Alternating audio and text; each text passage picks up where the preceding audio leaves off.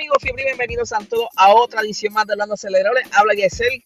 Qué día extraño el de ayer. Eh, se cayeron las redes sociales, se quedó solamente Twitter, ya que Twitter pues es otro dueño, eso es bueno, pues, por eso no es saludable tener un monopolio de redes, como lo está haciendo Mark Zuckerberg, que tiene WhatsApp, tiene Instagram, Facebook y las que no sabemos que está quizás por comprar. Pero eh, Mercedes estuvo haciendo una que otra broma al respecto. No tan solo Mercedes, también Red Bull. Eh, por una parte, Mercedes estuvo escribiendo un post en Twitter y dice, espérate un minuto. Estoy tratando de encontrar el password para nuestra cuenta de MySpace. Eh, no sé si se acuerdan, ¿verdad? MySpace fue una de las pioneras redes sociales para eso del 2003, donde se podía entonces interactuar con otras personas, eh, hacer comentarios.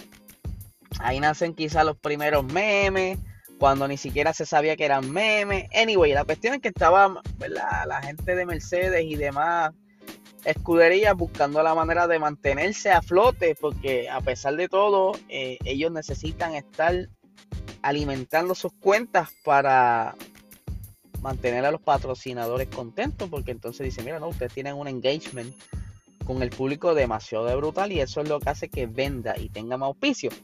Incluso, siguiendo el chiste de Mercedes, en un momento dado estuvieron como que posteando, como que, ok, ¿será esta la, la el password? Y pusieron entre comillas, Nico Michael 2010, como si ese fuese su password. Estuvieron bromeando todo el día eh, por otra parte, eh, Red Bull puso un post donde decía no Instagram, no WhatsApp, estamos de vuelta en el 2005 y pusieron una foto de una de las carreras de ellos en el 2005. De verdad que mucha gente se divirtió ayer mientras otros pues, están quizás un poco desesperados. Pero pues parte de, de todo sigue siendo un sistema mecánico electrónico que no depende quizás, bueno, se puede dañar. No se sabe todavía por qué fue ese callo. Siguiendo por la línea de las noticias, Yuki Tsunoda. Ustedes saben que Yuki Tsunoda, pues cuando entró a la Fórmula 1 reciente esta temporada, eh, era como quizá el niño promesa. Estaba haciendo muy buenos tiempos durante los test de pretemporada. En Bahrein lució muy bien. Eh, incluso Ross Brown estaba diciendo que este iba a ser el novato del año, que este iba a ser la chavienda de las cosas.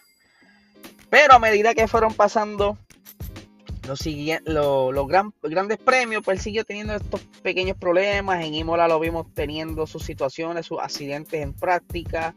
Eh, su relación con los mecánicos no era la mejor, siempre estaba peleando con ellos, eh, hablando mucho malo, aunque es normal que ciertos pilotos pues tengan este tipo de expresión, pero pues para quizás tratar de disciplinar al muchacho o por lo menos que se enfoque en lo que es su desarrollo como piloto, eh, Alfa Tauri hizo que él se mudara a Italia para que estuviera más cerca de la fábrica, tuviera más interacción con su ingeniero y demás.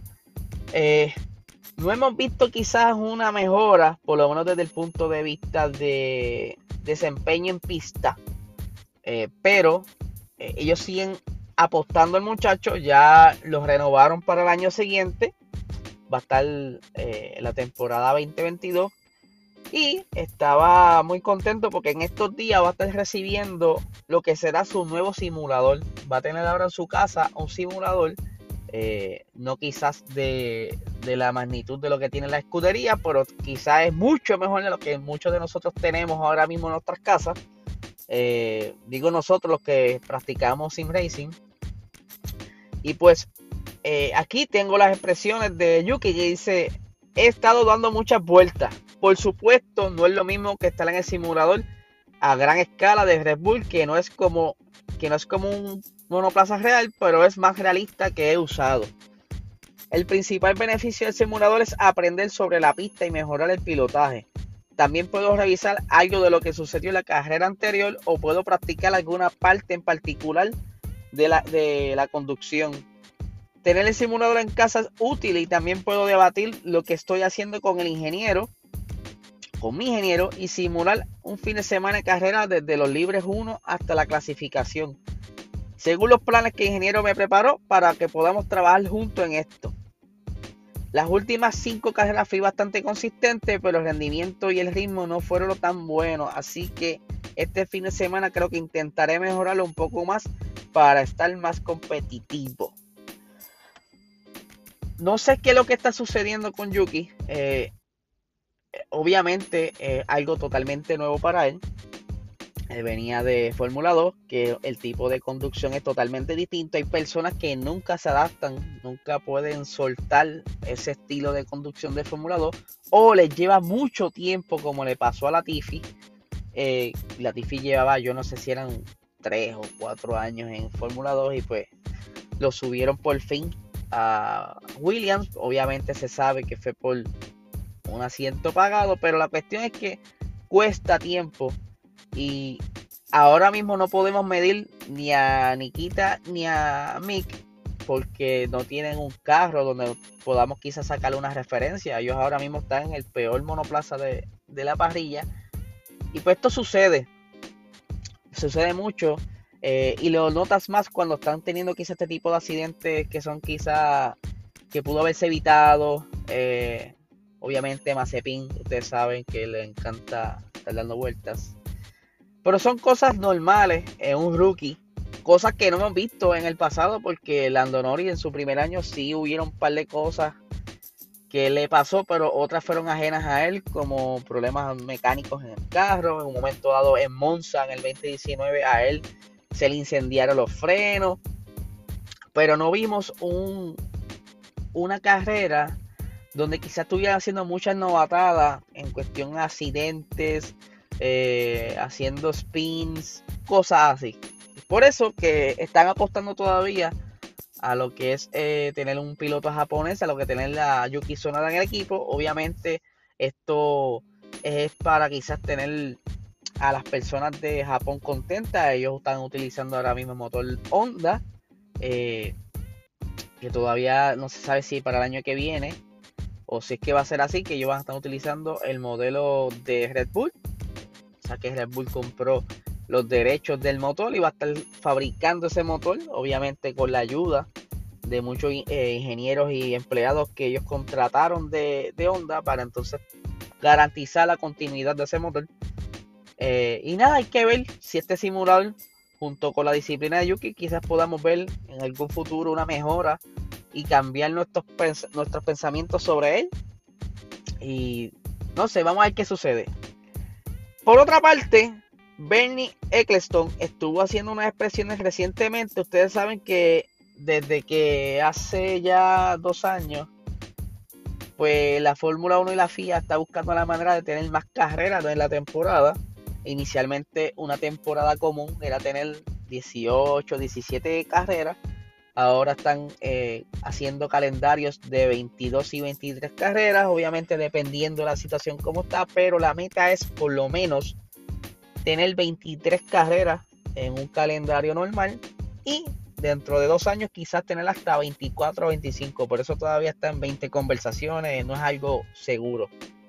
Pero entonces Bernie Eccleston dice que esto no es bueno para la Fórmula 1 y mucho menos para los pilotos. Y por aquí tengo las expresiones del señor Bernie Eccleston.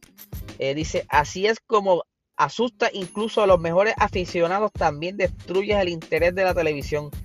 18 carreras son suficientes, pero ahora, con este estrés innecesario, incluso destruye muchas familias y pisotea su salud.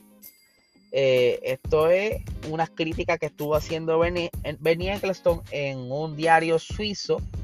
Eh, y obviamente es una persona que tiene bastante expertise, estuvo compitiendo y siempre ha estado en este mundo de la Fórmula 1 por muchos años. Es un personaje quizás eh, de la Fórmula 1 y, y, está dándose ese granito para ver si se considera, pero hay que ver entonces porque eso algo el garete. Eso yo me imagino que le tienen que haber preguntado a los pilotos porque, o a los equipos, porque eso también conlleva que tienen que estar más preparados porque se sabe que tendrán que utilizar más motores de lo que el reglamento está permitiendo hoy día. Se, esos motores sufren, la logística, eh, ahora mismo ellos tienen que estar viajando mucho y añadir este calendario extenso, pues es cierto, eh, los pilotos me imagino que se deben aborrecer de estar viajando, de...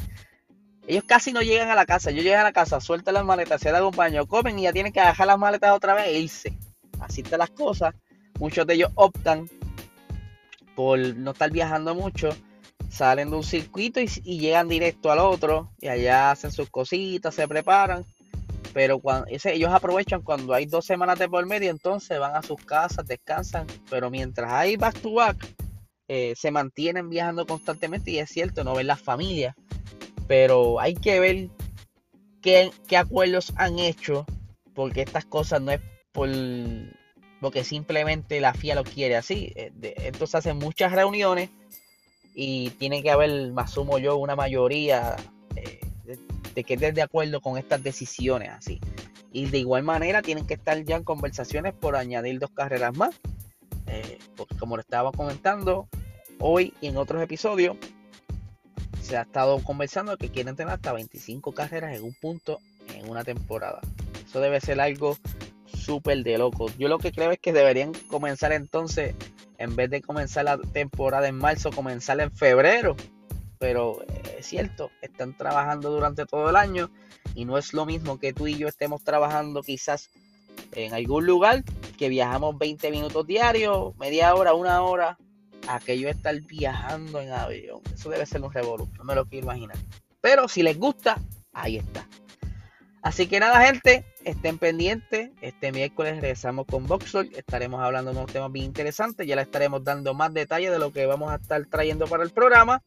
Eh, y nada, eh, saben que tenemos nuestro YouTube. Ahí está el último episodio que grabamos en el estudio. Eh, y vamos a estar dándole duro ya que me llegaron unas cositas para poder subir la calidad de los audios. Así quizás podré estar preparándoles por lo menos un video semanal con algún tema específico y el audio pues se escucha mucho mejor. Ustedes saben que donde yo vivo pues los grillos como que no son muy amigos míos y pues quiero cancelar ese sonido y así conseguir un equipo que puedo mejorar ese tipo de problemas y obviamente seguir trayéndole contenido a ustedes para que sigan disfrutando de todo esto. Así que gente, que tengan excelente día.